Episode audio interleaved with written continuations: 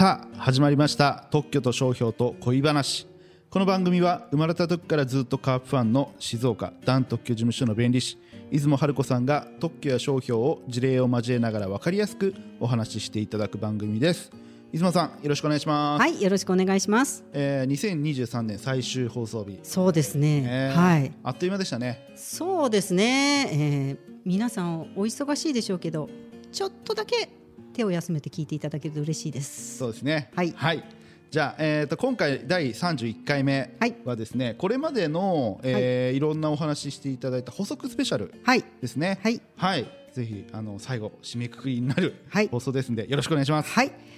えーっと今石崎さんからご紹介あったように、えっとちょっとね今までで分かりにくかったところとか、なんかちょっと違うんじゃないって思ったところを反省して補足するスペシャルです。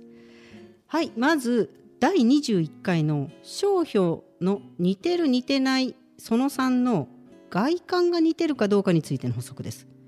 放送の中では大森林と木森林が似てるかどうかっていうお話をしました。この放送を聞いてあれ？大森林と木林森だよねって思ってくださった方いらっしゃいますか？そうなんです商標の裁判の大森林事件は大森林の楷書体と木林森の行書体が似てるかどうかの判例なんです。大森林大きい森林です。木林森は木に林森です。頭の中で漢字をイメージするかメモがある方は書いてみてください。大きい森林と木に林森ですよ。裁判所は大森林と木林森は見た目も印象も似てるって判断したんです。皆さんどう思いますか？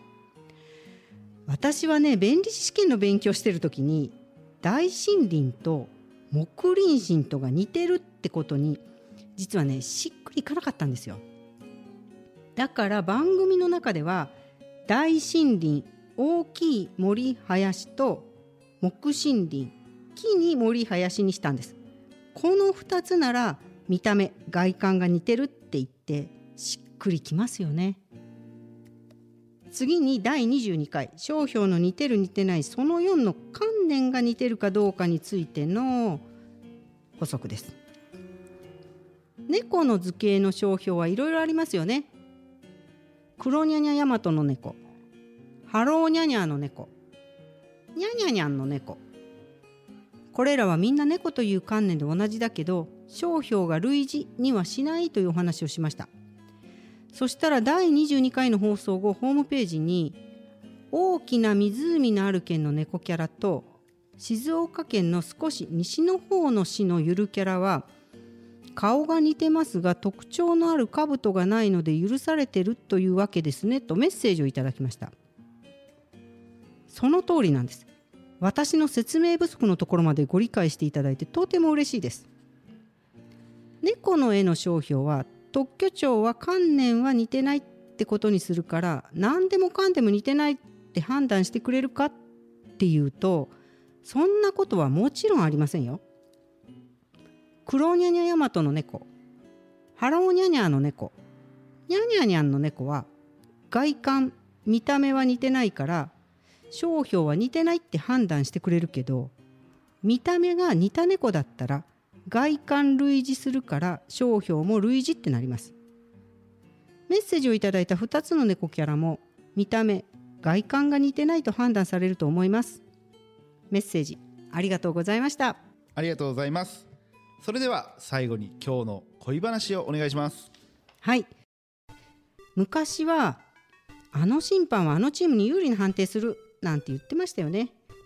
これカープファンだけではないと思うんですけど今は野球ではリクエスト制度ラグビーでは TMO テレビマッチオフィシャルですね。